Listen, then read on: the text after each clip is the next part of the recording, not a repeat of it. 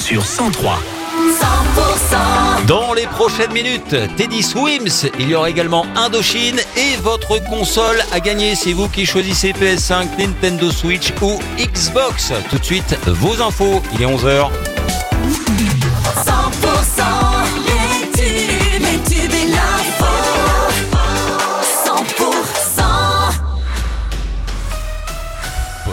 Bonjour. Bonjour Wilfried, bonjour à tous. Nouvelle action, coup de poing des agriculteurs du Gers.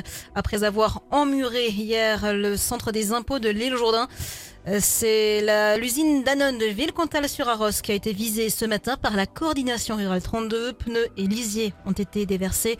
Les agriculteurs sont ensuite partis en cortège direction les Hautes-Pyrénées pour rejoindre Tarbes, puis Pau en Béarn, où de nouvelles actions seront organisées dans la journée.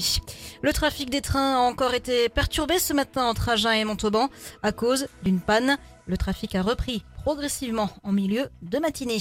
Toujours sur les rails, les défenseurs de la ligne SNCF POLT interpellent le ministre des Transports.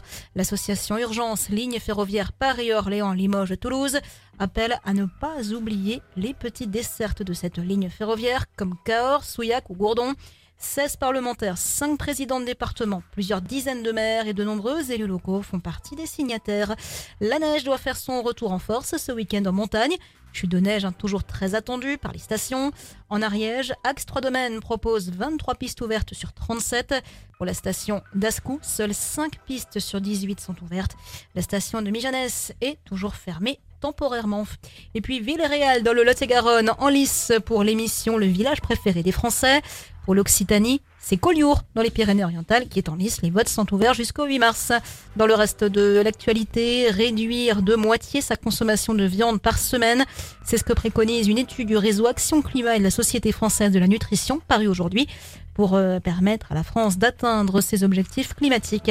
Les représentants des agriculteurs, industriels agroalimentaires et de la grande distribution se réunissent ce mardi autour de quatre ministres dans un comité de suivi de négociations commerciales qui s'annonce tendu. Et puis le fondateur de Wikileaks tente aujourd'hui d'obtenir un dernier recours contre son extradition.